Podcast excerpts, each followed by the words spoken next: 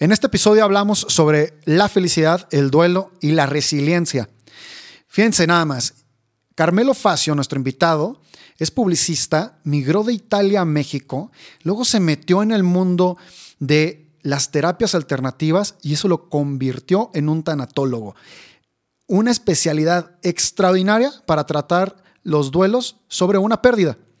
A Carmelo Facio lo vas a poder encontrar en sus redes sociales como tanatólogo Carmelo Facio con Z. Denle una buscada, van a encontrar contenido súper valioso, pero quédense en este podcast para que escuchen un poco más sobre los nueve pilares de la resiliencia.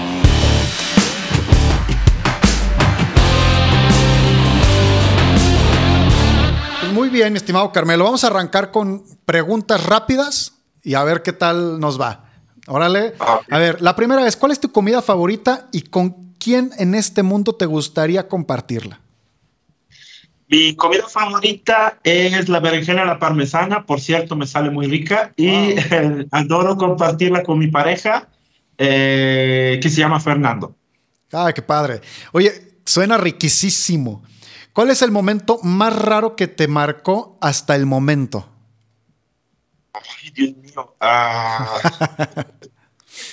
Eh, ¿Cuánto tiempo tenemos para, poder, para poder contar el chisme? Este, pues más raro, creo que la experiencia que tuve en Oaxaca de ah, trabajar y aprender a hacer limpias, eh, así como, ya sabes, lo típico aquí en México, ¿no? Las tradicionales limpias, etcétera. Fueron momentos muy raros. Oye, siempre que hablo contigo, creo que siempre sale algo nuevo.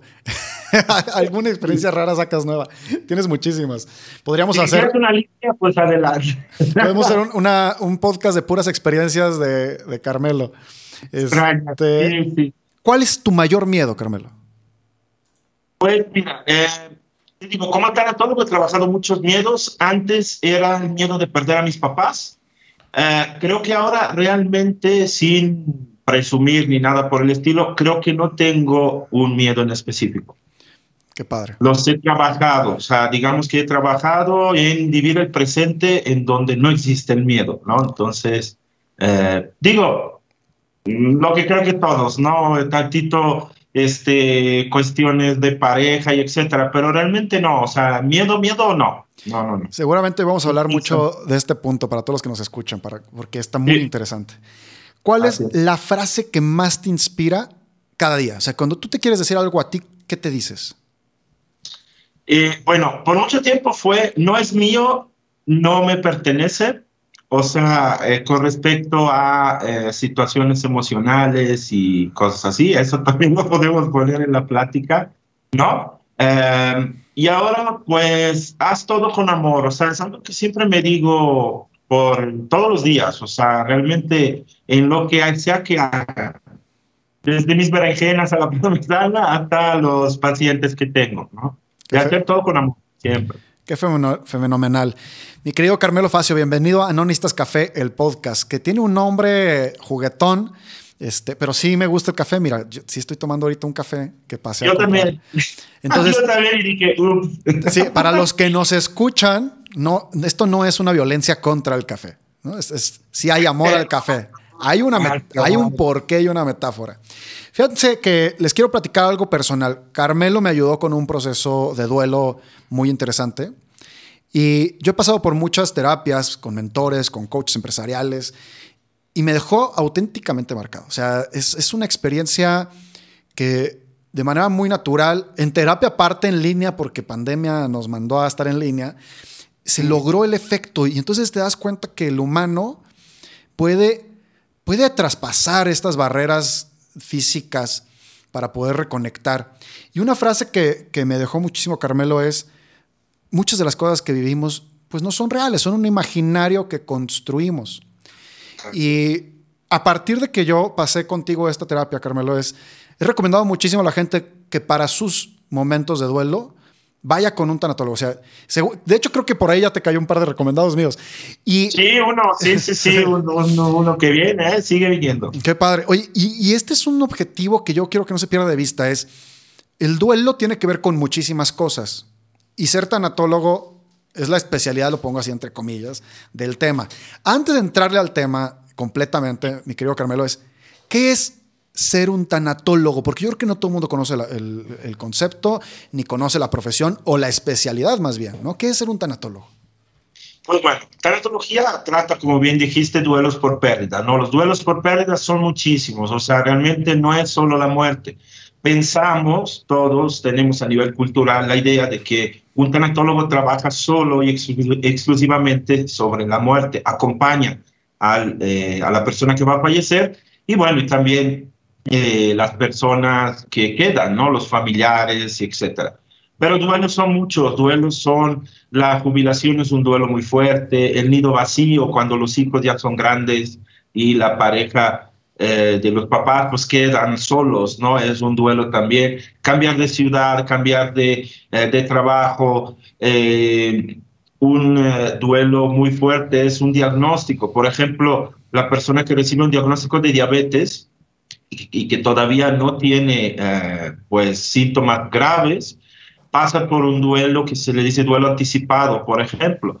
Eh, el duelo de eh, desautorizado es un duelo muy, muy difícil también de, de tratar, que es, por ejemplo, no sé, haz cuenta, tienes un amante y tu amante se fallece, o sea, no puedes llorar por eso, ¿no? Y eh, toda una serie de cosas relacionadas con homosexualidad, relacionadas con eh, el SIDA y etcétera, ¿no? O sea, eh, todos los estigmas de la sociedad, esos son duelos desautorizados porque no puedes expresarlos. También por mucho tiempo fue em, el suicidio, ¿no? Cuando algún familiar se suicida, él es, no te autorizas tú mismo, porque aquí también, como te digo, siempre hay que hablar de lo que yo autorizo, ¿no? O sea, realmente, y de lo que yo, como yo lo quiero vivir.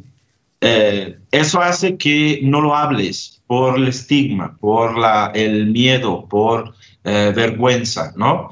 Eh, todos esos duelos son muy complicados, ¿no? Y bueno, aquí en México hay muchísimo problema con el duelo ambiguo, que es los desaparecidos.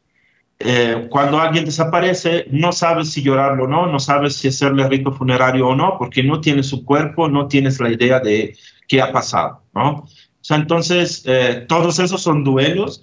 Eh, yo digo que el primer duelo es nacer. Lo que pasa es que imagínate de un lugar calientito, bien a gusto, sales al frío, te cachetean para que llores. O sea, realmente es lo primero. O sea, el primer contacto que haces con la humanidad es una cachetada, ¿no? O sea, entonces digo, que qué, impresionante es la metáfora de nacer, ¿no? De repente.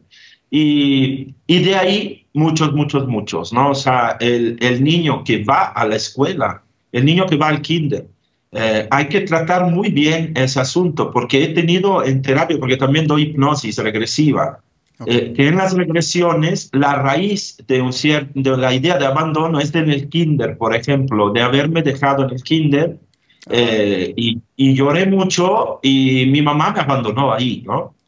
Y de adulto sigue eso. Sí, o sea, se empieza a encadenar este tipo de actitudes, por decirlo de esta manera, ¿no? Y digo, yo en lo personal, el proceso que pasé ahí con, con Carmelo, no, digo, no voy a contar aquí los detalles, lo puedo platicar después, pero hoy no. Este, fue justamente comprender de estos duelos que están más arraigados en la creencia, ¿no? Y el no, no ah en los paradigmas sociales y que genera un pesar porque pues yo lo, lo que veía y lo que vivía ahí contigo es, es un monstruo personal. O sea, ni siquiera es que alguien me lo hubiera dicho, ¿no? Y es un monstruo que está conviviendo en tu casa, contigo en tu ah, cuarto y puedes vivir con tu pareja y estar ahí. Y esa persona ni siquiera está viendo lo que está, el monstruo que traes en la cabeza. Eh, Carmelo, yo creo que esto es un proceso terapéutico de un encuentro agresivo, de ver a muchas personas. Eh, de llenarte de muchas cosas, ¿no? O sea, porque seguramente a escuchar historias eh, extraordinarias.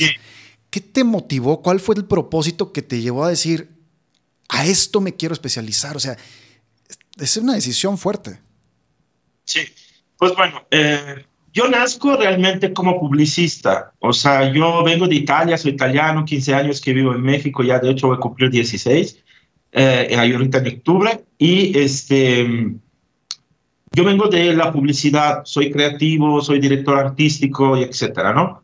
Llegué a México, viví un tiempo, ya sabes, de hippie feliz y muchas experiencias y conociendo gente de todo el mundo. momentos muy bonitos también de mi vida que pues ahora valoro, ¿no?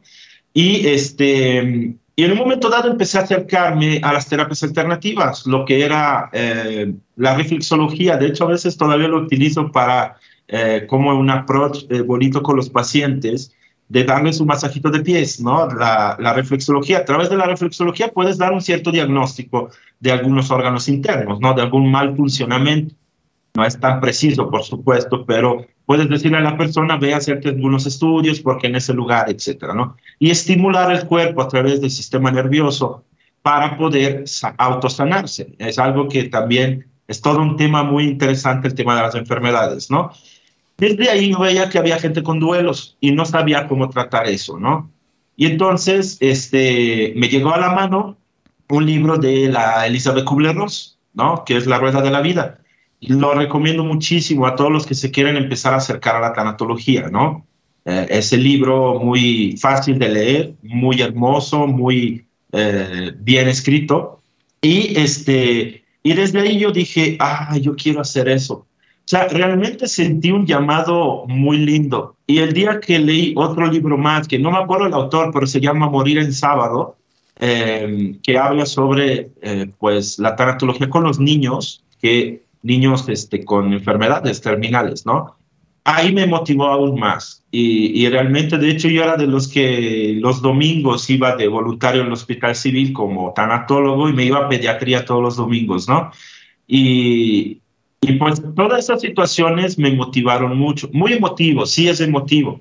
Lo que tú me, me preguntas, todo el mundo me lo pregunta. ¿Cómo le haces? ¿Y cómo, y cómo le haces para no llevarte este, el dolor ajeno, no? yo simplemente pues le digo que el dolor, si es ajeno, pues no es mi dolor, ¿no? Entonces, simplemente no puedo tener la soberbia de decir, me llevo tu dolor. Eso sería una gran, gran mentira, ¿entiendes? O sea, eh, yo salgo de ahí y voy a mi vida. El hecho de que yo me, me ponga en esas vibraciones de dolor cuando realmente mi vida no necesita eso, sería, uno, hacerme daño a mí mismo y de una forma inútil. Dos, creo que no es respetar a la otra persona realmente, ¿no? Eh, y, y, tres, pues dos personas van a estar mal y realmente qué es lo que se logra, nada, ¿no? O sea, entonces mi forma de ser es, y mi idea de esto es llevar la luz a las personas, pero no apagarme yo, ¿no? Entonces, eh, digo, sí, puede ser complicado a veces, pero realmente con la experiencia he llegado a ver lo, lo hermoso que es el estar ahí. Simplemente eso. O sea, estar cuando una persona está a punto de irse, que te digo, la parte clínica de la tanatología lo más eh, fuerte, ¿no? Y también el estar escuchando a una persona que en ese momento necesita de otro ser humano para poder validar lo que siente y eh, sentirse acompañado y guiado, pues yo creo que es un honor, creo que es hermoso, creo que eh, de verdad es muy lindo. Entonces, ¿por qué me tengo que sentir mal? ¿no? Realmente no, ya no veo esa parte. ¿no? Oye, entonces, Carmelo, el, el llamado no fue a través de una experiencia tuya de duelo, simplemente fue que fuiste acercándote a las terapias. Hago énfasis en esto porque algunas personas a través de una experiencia, por esta empatía, queremos ayudar. Y, y, no sé qué sea más auténtico en el propósito, si que nazca de la naturalidad o nazca de la autoterapia de repente, ¿no? Yo digo, yo de repente digo, no conviertan en profesión toda la autoterapia, ¿no? Este, no siempre es necesario, este, como, como un juego, pues el, algunas veces nada más hay que cuidarnos a nosotros y no, y, y no hay por qué repartirlo, a veces nada más hay que cuidarnos a nosotros. Fíjate, el otro día estaba leyendo, bueno, estoy escuchando el libro de la alegría de la conversación entre Dalai Lama y Desmond Tutu. Liberazo, o sea, librazo. O sea, es pues una conversación de los líderes espirituales más grandes de, nuestra era, ¿no? Y me llamó la atención algo, y, esto me llama mucho la atención, Carmelo, y, suena como incluso un poco debate. Dicen, mientras más ayudas y mientras más te sensibilizas de ciertos temas, también tú eres más sensible a algunas cosas. O sea, eh, Desmond Tutu planteaba ahí, decía, sí o sí muchas veces, cuando ya te vuelves tan empático, también cuando tienes ganas de llorar, lloras más, pero también cuando estás alegre, disfrutas más. Bueno, de, hecho, ellos venden la alegría como el concepto que engloba todas las emociones, no como, no como el concepto de felicidad, que solamente engloba un instante. ¿no? Entonces, eh, creo que es un tema hasta de traducción ahí, este, de lenguaje, pero hablan de la alegría como un tema global, ¿no? que incluye la tristeza y la vives, pero que luego incluye la satisfacción y la vives. Ahí es donde yo decía, pues a lo mejor al ver tanto de esto, Carmelo, pues los sentimientos se ponen a flor de piel en algún instante. O sea, hasta se me hace impresionante. ¿Cuál es tu técnica entonces para poderte mantener en tiempo presente? Pues bueno, mira, eh, estoy súper de acuerdo con lo que dices de ese libro, porque yo creo que también es así. O sea, creo que una persona que se pueda decir feliz, aparte, bueno, vamos a una premisa. Yo creo que todos somos felices, o sea, todos. Eh, eso significa que todos somos, pero no nos damos cuenta. ¿no? O sea, también si queremos hablar del Buda, pues el Buda sabía muy bien que todos ya estamos iluminados, nada más es un camino a recordarlo, ¿no? O sea, realmente... Y es lo que, lo que yo también, este, en el libro que también estoy escribiendo, que todavía no he terminado por todas las cosas que... Ya, no nos prives de eso. No, no, no nos prives de eso. Pásanos, ya. No, no, no, lo voy a hacer. Es que ya está más de la mitad, digamos, pero ay, cada rato es perfeccionarlo, ¿no? Pero bueno, ya sé que sabes lo que me quiero. Pero, este, mira, yo creo que sí, la felicidad realmente no es alegría. O sea, son dos cosas completamente diferentes.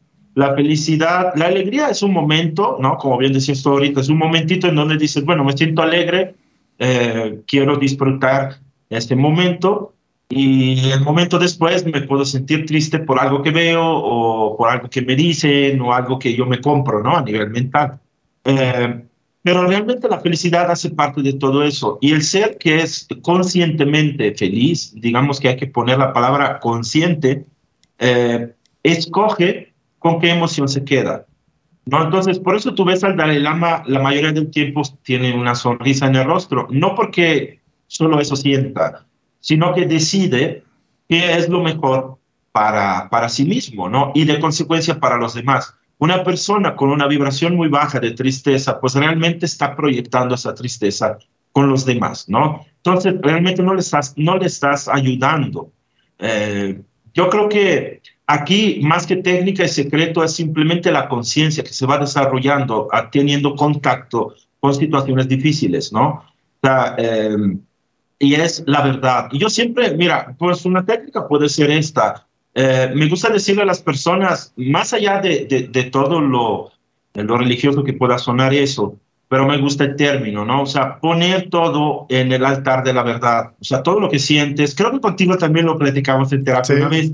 O sea, de llevar toda la situación que estás pasando a la luz de la verdad, ¿no? O sea, en ese, eh, no sé, llámalo eh, altar, ¿por qué? Porque es algo sagrado, pero es porque está adentro de ti realmente, ¿no? Eh, lo pones ahí y, ok, que la luz de la verdad ilumine todo lo que tú me estás diciendo, todo lo que tú sientes, ¿no? ¿Por qué es verdad? O sea, es decir, ¿por qué es verdad que yo tengo que sentirme de una cierta forma? Entonces vamos a empezar a cuestionarnos y autoanalizando nuestras creencias, ¿no? y te das cuenta que muchas no son verdaderas, no son reales y sobre todo simplemente son limitantes, te limitan a estar, eh, actuar, a, actuar tal cual de, esta forma, ¿no? Y entonces no ves una otra posibilidad. ¿No? entonces simplemente es cuestionarnos. Yo creo que la clave de la felicidad está en todos nosotros. Realmente eh, todos ya lo somos. Todos lo sabemos hacer, más bien, ¿no? Y, sí, pues estoy de acuerdo con la idea de que pues realmente la felicidad engloba todas las emociones, o sea, porque tú eres un ser feliz, entonces eso significa que la felicidad no es un momento, es toda tu vida. De hecho, lo que dice, no, no es, no es llegar a algo, es disfrutar el camino, pues, ¿no? Realmente. Entonces, pues es lo que hago es desarrollar la conciencia, tal cual, y preguntarme y decir, bueno, pues si yo me siento mal, ¿qué es lo que resuelvo? Al sentirme mal, ¿de dónde viene esa eh, creencia? Y sí lo he cachado, porque te digo, como italiano, por ejemplo, eh, y es algo que veo pues aquí también, o sea, lo que, lo que pensamos es que si te preocupa, te interesa, ¿no? O sea, esa es una creencia muy arraigada en los latinos, porque lo veo como italiano y también como aquí en México, ¿no? Si te importa, eh, significa que te desesperas, sientes y necesitas preocuparte, ¿no? Si no te preocupas, es que no te importa. Entonces, a nivel mental interior, tenemos esa, esa creencia muy limitante y lo que hacemos a veces es hasta preocuparnos y se ve actuado realmente. O sea, veo mucha gente que se quiere desesperar y después yo le digo, a ver, pero ¿realmente sientes eso? O nada más eh, eh, estás obligándote a sentirlo, ¿no? y así que híjole, por una creencia hasta actuamos, ¿no? Pensando que hay un juez afuera viéndonos y decir, ah, no, sí le preocupó, entonces merece algo, ¿sabes? Eh, es todo un tema que a mí me fascina, o sea, realmente me fascina el cachar todas las creencias y, y por romperlas como burbujitas de jabón, ¿no? Así las rompes y, y te liberas, ¿no? Porque y te digo burbujitas porque realmente no tienen el poder que creemos que tienen, ¿no? O sea, nosotros se lo estamos dando. Y sí, es un, sí, es el monstruito que si tú le das de comer, crece, ¿no? O sea, es, o sea, me suena, la única manera que crezca estas preocupaciones es cuando tú las alimentas. O sea, no hay otra, otra razón, ¿no? Como, como decía, mi mamá dice que Dios, Dios va a proveer, ¿no? En, en, su estructura de creencia, pero la traducción al final del día, sin ponerle una, una religión atrás, es, pues mañana va a salir, ¿no? Es, sí o sí va a salir algo. Fíjate que, a ver, vamos a meterle este tema, que este, el tema de hoy era para otra cosa, pero hay algo más importante. No siento miedos. O sea, esto está voladísimo en, el, en nuestro contexto actual, ¿no? O sea, voladísimo. O sea, Cameron, tú dices esto, no siento miedos. Y yo veo tantos posts, estas cosas en redes sociales que ahora salen de, ¿qué harías si no tuvieras miedos, no? Que, que, yo, que yo francamente lo veo como algo medio fantasioso, ese tipo de motivación. Pero te voy a decir una cosa, el otro día tuve un sueño bien raro. ya, va a aparecer terapia, ahí escuchen mi terapia. ¿eh? Eh, estuvo llamativísimo. Tenía que cruzar como Indiana Jones un, como un río ah. y cada vez que me acercaba al río salían más monstruos, ¿no? Ah. Cocodrilos, hipopótamos, cosas así, o sea, animales. Y luego yo mismo razonaba el sueño, ¿qué está pasando? Y me daba cuenta que cuando me acercaba a esos miedos, que eran los miedos, se representaban en grande y crecían más. Y que la única manera, fíjate, está, está fumadísimo, ¿no? Y van a decir, oye, Gonzalo, ¿estabas durmiendo o qué estabas haciendo? Este, y cuando pasaba por el puente del río, los miedos seguían, pero se apaciguaban. Y yo mismo me decía, ah, ya mira qué lógica tiene esto. Si me acerco, pero no lo confronto, crecen. Si me acerco y lo confronto, pues empiezan a vivir conmigo. O sea, esto es un sueño real de hace dos semanas, ¿no? Le dije a, a, Sofía, mi pareja, y me dice, ¿qué onda contigo, no? Me dice, recuperé mi ejercicio de meditación y empecé a ser otra vez más disciplinado con la meditación. Y han salido como cualquier ejercicio, han empezado a salir otra vez pensamientos, voy a decirle, depurando el pensamiento, ¿no? Sí. Eh, pero yo no soy un especialista en esto. ¿Cómo acercamos a alguien a que sienta esta calma ante sus miedos. Voy a decir que tienen miedos, no, no los voy a eliminar, pero esta calma, ¿cómo, ¿cómo nos acercamos a ese punto? Pues bueno, principalmente es escuchar, validar. O sea, no es de plano decir, no, eso no está bien, o eso es falso, o eso no te ayuda, y etcétera, ¿no? Sino que ayudarle a cuestionar. Cuestionar significa observar y contemplar. Me gusta mucho esa palabra porque de hecho la manera más eh, una de las formas más conocidas, si quieres, eficaces, no sé cómo quieras verlo, de meditación es la contemplación. De hecho, es contemplar nuestro ser y nuestros pensamientos, contemplar la naturaleza, ¿no? O sea, eh, contemplar la, divinidad, o sea, este, representar en todos los seres vivos, ¿no? Sea, lo que hacemos es eh, hacer que la persona aprenda a justamente hacer eso, ¿no? Entonces, vamos a contemplar tu miedo, ¿no? de dónde viene, cómo, qué forma le das, eh, en qué afecta en tu vida, ¿no? Para que la persona tenga conciencia y vea el miedo desde diferentes perspectivas, ¿no? Eh, ok, pues realmente me está afectando en, eh, no sé, ejemplo, tengo miedo a cambiar trabajo porque no me siento capaz o, por ejemplo, no me lo van a dar, ¿no? O sea, tengo miedo a cambiar mi trabajo, a, a a salir del lugar de trabajo en donde estoy porque no voy a encontrar otro, ¿no? Entonces, eh, vamos a analizar todo eso, está diciendo muy bien, porque ¿qué es el miedo para ti? ¿Qué es lo peor que puede pasar? eh, ¿en qué te está afectando eso? Son todas preguntas poderosas, se le dicen, ¿no? O sea, que son esas preguntas que los terapeutas aprendemos a hacer con respecto a, eh, a la situación de la persona, ¿no? que no es la simple pregunta nada más, ¿y qué sientes? Bueno, te acabo de decir que siento miedo, ¿verdad? claro. ¿Y qué más? Ahí se, ahí se termina la terapia. Ok, va, son, son 500 pesos, ¿no? O sea, realmente es, este, es mucho más, ¿no? Entonces, empezar a analizar ese, ese monstruo que tú dices, empezar a analizarlo.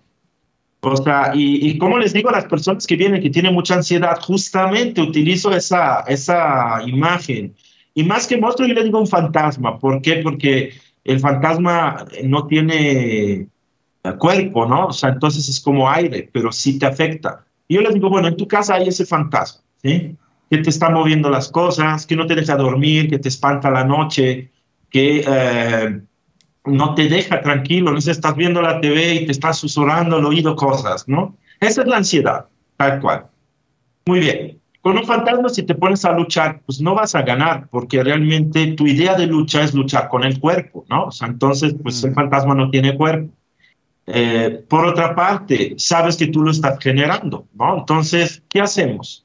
digo, pues, no quieres esto, ¿verdad? No, pues ponte a platicar con el fantasma. Y es lo único que tenemos que hacer y es lo más obvio y es lo que nadie hace, ¿no? Por el mismo miedo de lo que acabas de decir tú, ¿no? O sea, eh, si, si ahí están y los veo y son muy amenazantes, pero realmente cuando empiezo a acercarme para poder tener un cierto contacto, me doy cuenta que no pasa nada. En tu caso, tú buscaste una solución alterna, ¿no? Que no es me tiro adentro, sino que, ah, pues hay un puente. Ah, perfecto. Eso también es una forma de, ¿sabes? O sea, es decir, si por ahí no es, pues veo otra, otra vía, ¿no? Sí. Y entonces es conversar.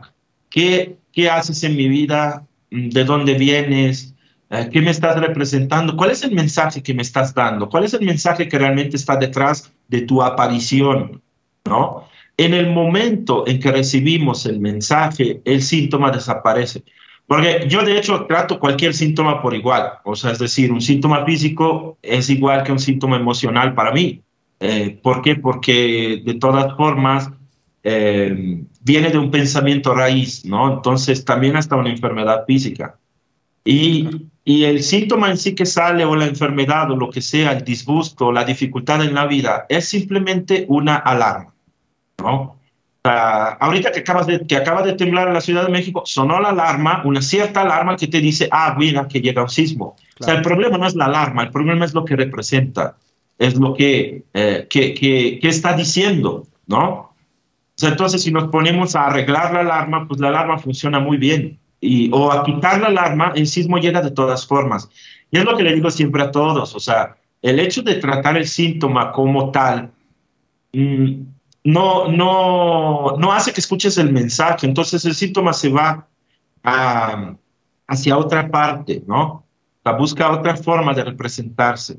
Hasta que ya es obvio que, eh, que lo tienes, ¿no? O sea, claro. que te está diciendo algo muy fuerte, está gritando tan fuerte que tu cuerpo ya ni puede responder a, a tus deseos, ¿no? O sea, en ese caso, cuando la persona está pues ahí tirada y no se puede levantar o la enfermedad es muy, muy grave, ¿no? Claro. Fíjate, Carmelo, me suena esto como, ahorita me estaba pensando, ¿en qué metáfora le queda esto? Como el monstruo del armario, ¿no? Eh, es muy grande en tu mente, está en el armario, sí o sí. Y cuando te acercas más al armario de niño, que tienes la creencia que hay un monstruo ahí, te late más fuerte el corazón. Ajá, y cuando ajá. llega mamá, papá y abre la puerta, no hay nada. Así es. O sea, totalmente nuestra imaginación. Y el tema es que está bien interesante porque de niño la imaginación vuela y es natural que pase eso. Pero de adulto también nos vuela, pero con otros temas. Así es, se trata de percepción sea, realmente, como lo que platicábamos hace rato, ¿no? Desde niño tienes una cierta idea y se te queda esa idea como ahí, flotando en el aire, ¿no? En el aire de tus pensamientos, digamos. Uh -huh. No tiene raíces todavía. Pasa algo relacionado con, o más bien tú lo relacionas con ese, esa idea que es muy presente en tu mente, todavía no hizo raíces, Cuando pasa eso, la interpretas con base en esa idea flotante, entonces le das raíces, ¿no? Eso hace que, y sobre todo pues, lo sabemos, en los primeros años de vida, hasta los siete años aproximadamente, es donde se forma la idea de ti, tu psique eh, y etcétera. No lo que es el ego, pues al final de cuentas. Y lo que es que, todos los, eh, pues la gente que medita, eh, en el caso del budismo y etcétera, es lo que dicen, o sea, es suprimir el ego, ¿no? es esto. Entonces tú empiezas a percibirte con base en esas creencias que desde un cierto momento de tu vida empiezan a, a arraigarse, ¿no? De ahí, como los árboles tal cual, se van diramando en tu vida y, eh, y, van a dar frutos, frutos que son amargos, frutos que no se pueden comer realmente o, o, que te hacen daño, pero que tú crees que son los que, los que se supone que tengas que comer, ¿no? Y entonces te empiezas a percibir de una cierta forma sea, lo que está detrás de toda tu vida, y aquí también todas las preguntas este, poderosas, ¿no? Simplemente preguntarnos, ok, ¿cómo percibo mi vida, mi entorno? Porque empezamos desde fuera, porque es más fácil, porque, bueno, aquí hay toda una serie de cosas que, que te estoy haciendo medio resumen del libro que estoy escribiendo, ¿no? Al final de cuentas. Vemos con los ojos del cuerpo, ¿verdad? O sea, realmente lo que creemos es que somos cuerpo. Entonces, pues razonamos a través de, los sentidos del cuerpo o eh, los pensamientos también, ¿no? Entonces es más fácil que yo vea afuera algo eh, más que saber que lo estoy generando desde adentro, ¿no? O sea, el primer paso es, bueno, ¿qué es lo que estás viendo afuera? Pregúntate, ¿cómo es, qué, qué, cómo percibes tu entorno, cómo percibes los demás, cómo percibes tu vida de pareja, tu trabajo, tus finanzas, tus ingresos, tu salud y etcétera, ¿no? desde ahí te das cuenta que así es como te percibes tú. Y es lo más obvio del mundo, porque eh, todos podemos hacer muchas cosas, pero muchas veces nos limitamos solo a algunas. ¿Por qué? Porque así me percibo. Claro. ¿no? O sea, me percibo como no merecedor, no capaz de no llegar hasta el nivel que quisiera, tal vez, ¿no? Y entonces, pues eso me impide intentarlo, tan siquiera intentarlo, ¿no? Entonces, eso es lo que realmente te estás definiendo. Así, y el ego es definirse a sí mismo, ¿no? Tal cual. No, no es más que eso. Eh, por eso es una ilusión, porque puede cambiar. Fíjate, híjole, este, siempre que platicamos siento así como el baldazo de agua fría, ¿no? Y dices, wow, se me empiezan a caer, se empieza a alinear fichas de cosas que, que pasan, que escucho. Estar entrevistando de repente gente pues hace que escuches mil formas de ver el mundo y... Así es. Pero, pero todos aterrizan algo, ¿eh? Todo el mundo quiere de algún nivel bienestar. O sea, de alguna manera todo el mundo queremos llegar a un nivel de bienestar con tus palabras, tu explicación, tus formas.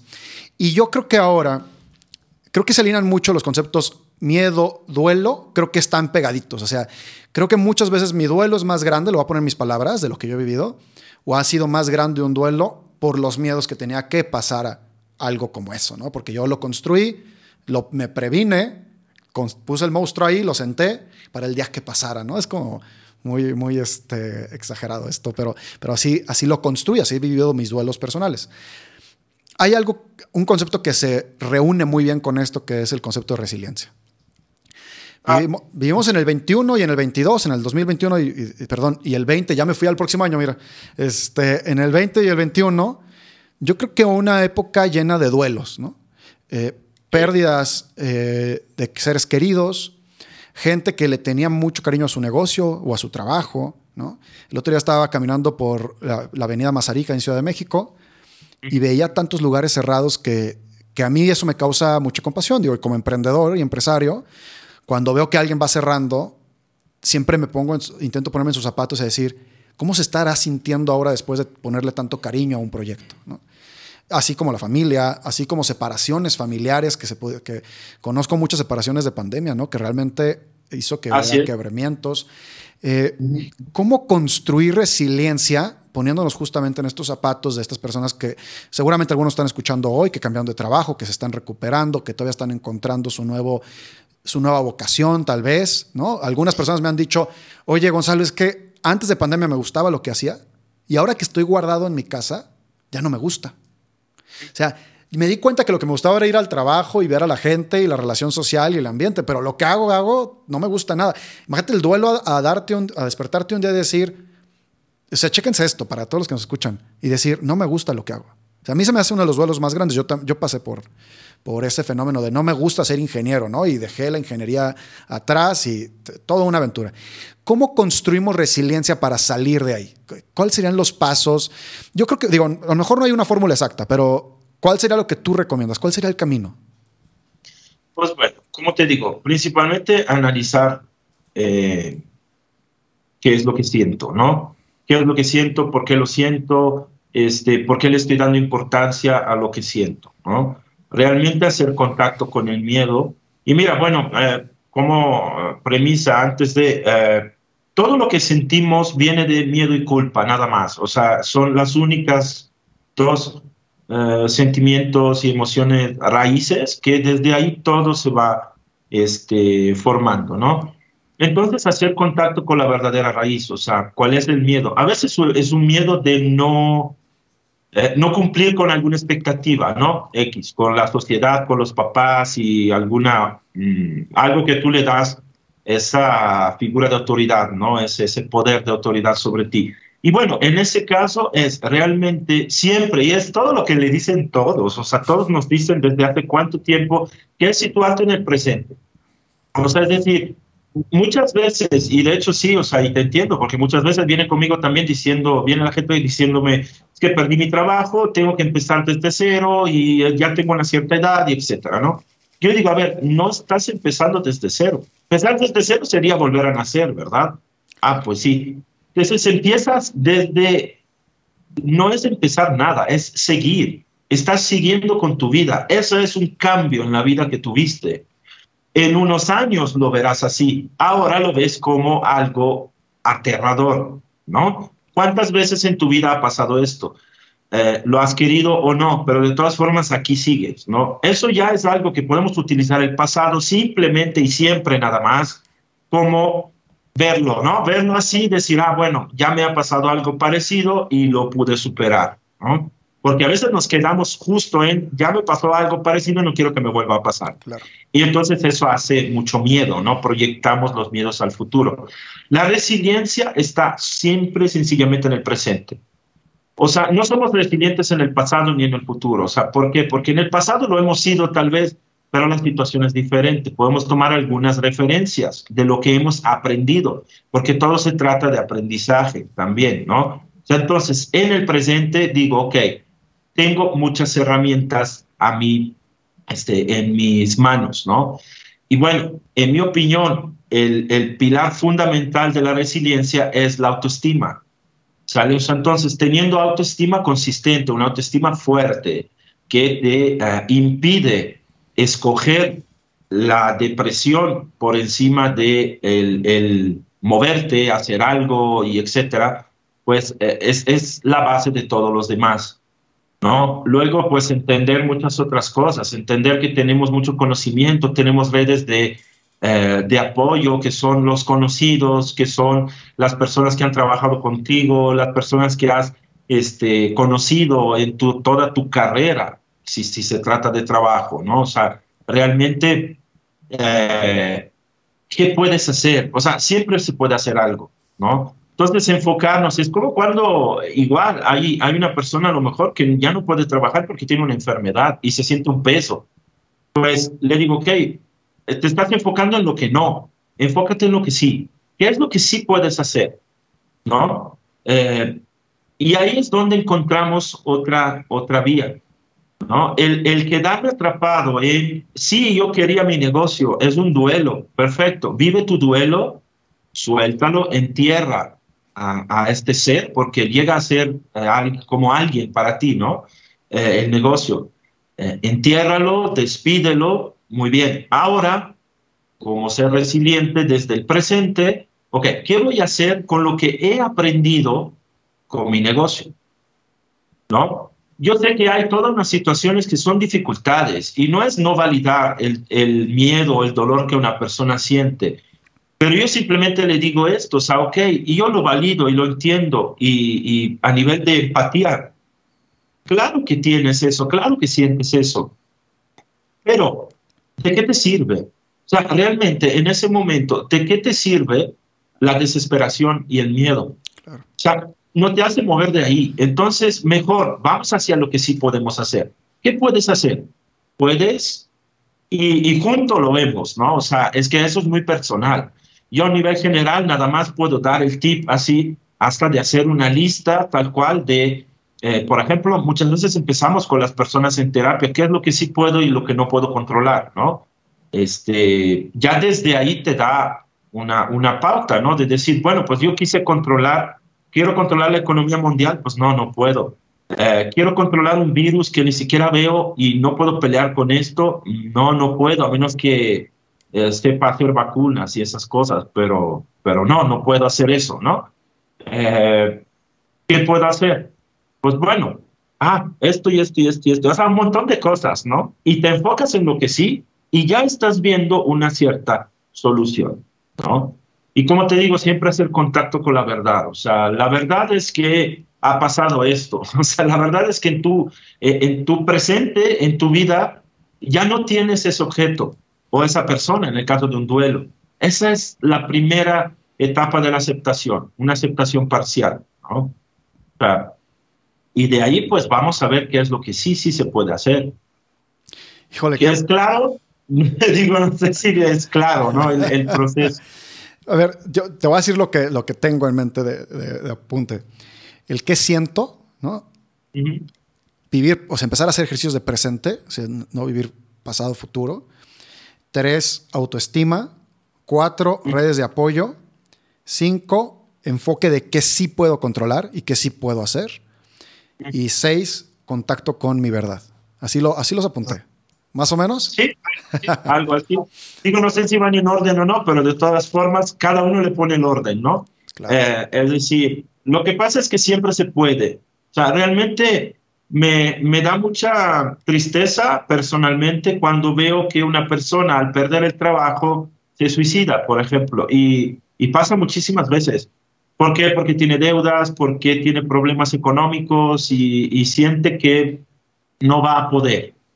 ¿no? Ahí también es una percepción. O sea, realmente eh, no todos necesitamos o, o, la solución es esa, ¿no? Eh, si fuera una verdad, sería para todos. O sea, también eso es importante entender y eso es un tip que, que es una ley, así. Como muchas veces le digo, tatúate en la mente eso, ¿no? Que sea para siempre. O sea, eh, lo que es verdad nunca cambia y lo que cambia no es verdad. O sea, eh, en el momento en que una percepción puede cambiar, significa que nunca fue verdad.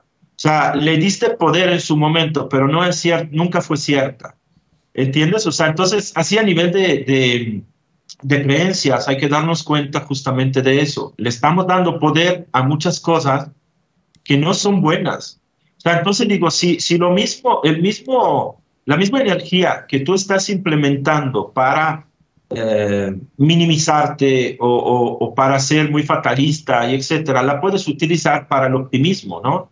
Digo, las dos puede que sean ilusiones visto de una forma general y externa, pero una por lo menos te hace sentir bien, una te empuja, ¿no? Entonces puedes utilizar eso como eh, pues palos, ¿no? Palitos así tal cual, bastones que te ayudan a, a, sostenerte en un cierto momento. Ya no lo vas a necesitar y lo dejas, ¿no? Pero, pero en lugar de ponerte enormes piedras al frente, pues mejor ponte algo que te ayude, ¿no? Como una cuerda que dejas ahí en la montaña para que subas. O sea, realmente no te la llevas, ¿verdad? Es una herramienta nada más. Y, ¿no? Entonces, pues eh, nada más es, y es eso lo que, lo que se hace en terapia, realmente es un cambio de percepción, nada más. Nada más, yo no le puedo dar nada a la persona, realmente no hay una pastillita de resiliencia o qué sé yo, ¿no? O de resolución de duelo, realmente no hay eso. Siempre le digo a todos, tendría una pila de gente afuera, pero uy, no, o sea, y sería sí, millonario como para una farmacéutica, ¿sabes? Sí, sí, Oye, este, este, existiera ese fármaco, suena película de ficción donde vas y te, borran ah. los, y te borran los recuerdos, que sí existe, creo que hay una película, o varias que tienen este tema, ¿no? De vas y te limpian el recuerdo y, y ya vives otra vida, ¿no? Y aún así me acuerdo, hay una creo que es con Colin Farrell, que le limpian los recuerdos, no sé si es esa, que es muy de ficción y de acción. Y tarde o temprano empiezan a brotar otra vez, ¿no? O sea, empiezan a nacer y a, y a, reconectar cosas que había vivido. tu verdad y tu pasado va a alcanzar si tú le das esa vida y, eso, y lo conviertes en algo, ¿no? O sea, híjole, a mí me, me hace muy retador. Podríamos hablar de mil temas, o sea, Carmelo, porque hablar de vivir en el presente, de la resiliencia, los que somos ingenieros y que hemos vivido en el mundo ingenieril y en el de negocios, la resiliencia la queremos poner en orden, ¿eh? O sea, hay cinco pasos, bueno, vivimos en la era que todo lo queremos poner en orden en un libro de tres páginas y en una lección de mañana voy a ser millonario, ¿no? Este, la realidad es que, que cada quien decidirá que sí, que no. A mí, uno de los objetivos de invitarte hoy era poner esta, esta saludable duda de que te preguntes en qué te conviene creer para poder vivir cada instante que tienes, ¿no? Cada momento, cada conflicto, cada situación. O sea, una razonable duda de si lo que estoy creyendo hoy me suma. Voy a dar un ejemplo y para, para que ya lo cerremos contigo, Carmelo, es, fíjense, cuando yo emprendí, dejé mi empleo por el emprendimiento, ¿no? pero yo tenía tan arraigada mis creencias de cómo vivir el trabajo que cuando empiezo a emprender no encajaban. Y hoy, después de mucho tiempo, razono que nunca hice un proceso de duelo de retirarme de ese mundo de creencias de lo que me funcionaba ahí. O sea, ojo, no estoy diciendo que sea uno mejor u otro, yo creo que las dos son cosas súper buenas. No, no, no, claro. Simplemente un el mismo modelo, poniéndolo en cosas muy prácticas, que me funcionaba para trabajar. No era el mismo modelo que me funcionaba para emprender. Y me tardé, yo creo que como dos años entendiendo esto, o sea, de por qué no me salen las cosas, pues porque no es el mismo modelo. O sea, estás arraigado a unas creencias que ya no funcionan ahí. Es como si vivieras en la montaña y luego vivieras en el mar. Pues no puede ser ni la misma estructura de casa, ni es el mismo clima. Tendrías que desapegarte de lo que traías para cambiarlo pues la vida en lo imaginario, en nuestras creencias, pues funciona igual. O sea, así, lo concluyo. Pero bueno, eh, buscando un cierre de hablar de la resiliencia, el duelo, el miedo, Carmelo, ¿qué nos dejarías de mensaje final para que las personas nos demos cuenta o nos des un poco de inspiración a seguir buscando estas herramientas de mejorarnos a nosotros mismos? Bueno, principalmente la verdad es que lo quieres. o sea, y ya con eso. Eh, es algo muy, muy básico, muy sencillo, pero bueno, mm, me conocen las personas por eso, por simplificar muchísimo los conceptos, ¿no? Realmente es decir, quiero y puedo, o sea, empezar desde eso.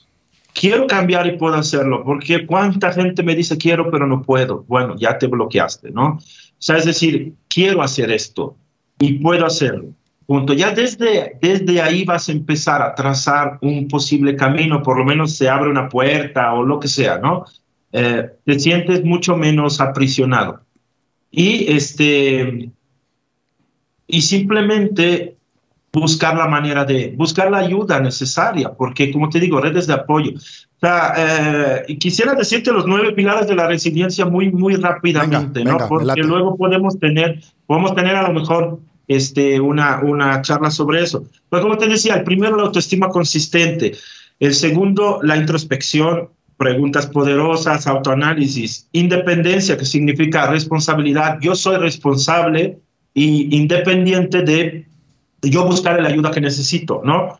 Capacidad de relacionarse, pues red de apoyo, iniciativa, ¿no? Este, empezar algo, como tú dices, o sea, el emprender algo es iniciativa, es emprendo, empiezo, ¿no?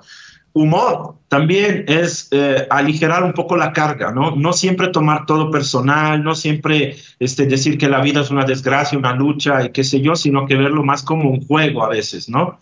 Creatividad, la creatividad la tenemos todos, o sea, eh, lo que te decía, buscar una forma diferente para poder llegar a un cierto objetivo, ¿no? Con los elementos que tienes a tu alrededor este, la ética es muy importante. Ética eh, significa pues analizar eh, tus creencias a nivel de moral, ¿no? Porque también a veces pensamos, si hay, creencias adentro de eh, el, rico es malo y el pobre es humilde, ¿no? Esa, esa es una, una, forma que a través de ética, pues el análisis de, de, de todas estas situaciones morales, te ayuda a entender que, pues, que no es cierto, ¿no?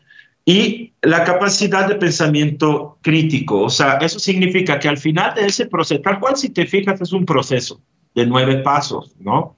Eh, al final de ese proceso, el pensamiento crítico te dice, ok, estoy conforme con lo que acabo de querer hacer eh, y del proceso, sí, sigo. No vuelvo a un cierto punto que eh, a lo mejor necesito cambiar, modificar, volver a, analizar, ¿no? Y como ingeniero, pues sé que entiendes todo ese proceso, ¿no? es mucho más fácil, pues, ¿no? Para, por decirlo así. Fíjate que los, sí, los procesos humanos, yo, yo creo que, a mí me gusta cómo lo dices, pilares, ¿no? Porque los pilares hacen que construyas sobre eso con muchos métodos. O sea, no, no, nos aísla a, son cinco pasos que son impecables. Bueno, pues a lo mejor si voy a hablar de introspección. Hay muchas técnicas para hacer mi introspección. Eh, Así es. Eso, eso es una de las cosas que les tengo que decir a todos, que me gustó de trabajar con, con Carmelo, bueno, de que me ayudara Carmelo a mí en, en un proceso de duelo, porque era, hay muchas herramientas para cada pilar de cada cosa. Y eso se vuelve muy vasto porque culturalmente a veces necesitamos acoplarnos.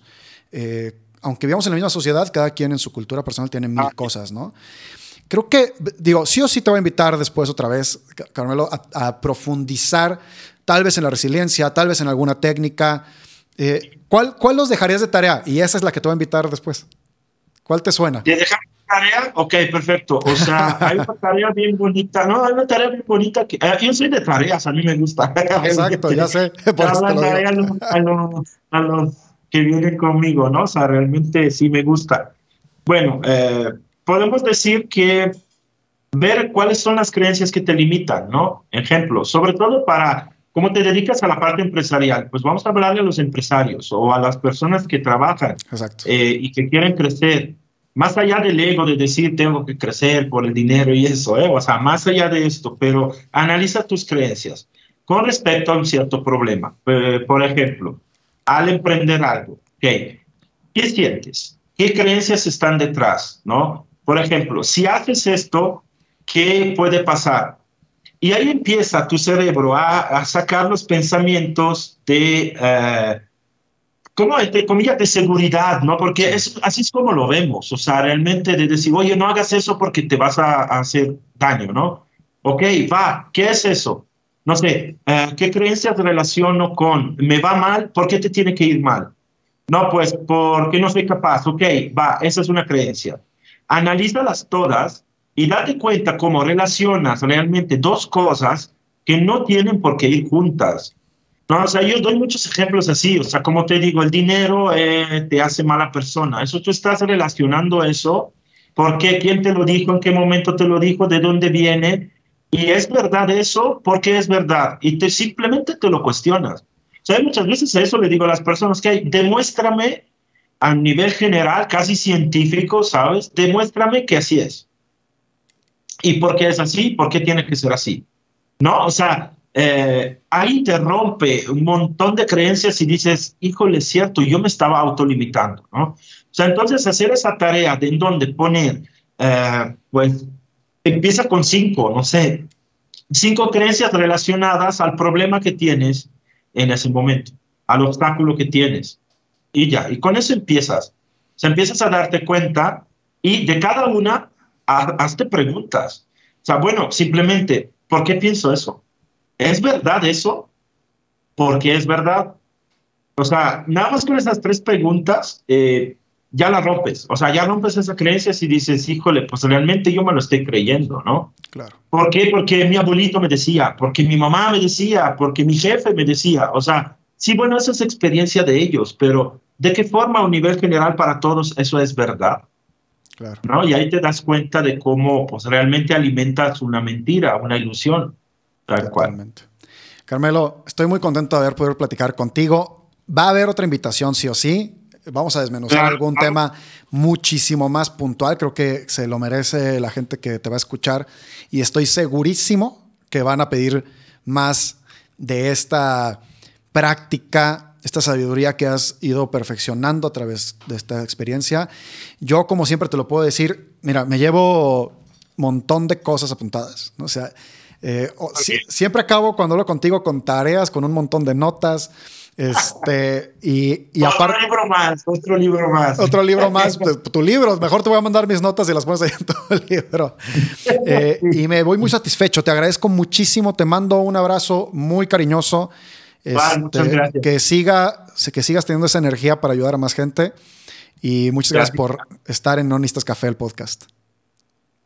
Muchas gracias, Gonzalo. Cuídate mucho. Adiós a todos. Bueno, hasta pronto. ¿eh? Y gracias por invitarme. Cuando gustes, ya sabes, nos ponemos de acuerdo y con todo gusto, este, me gusta hablar mucho. Así que esas charlas, pues, son, son lo mejor para mí, ¿sabes? O sea, realmente me gusta, me gusta mucho ayudar y ayudarme, porque también en lo que, y sé que te has dado cuenta, al, al enseñar aprendemos, ¿no? Eh, realmente ese dar y recibir entre dos seres humanos es muy bonito. Te mando un gran abrazo, mi hermano. Igual, igual, muchas gracias. Chao.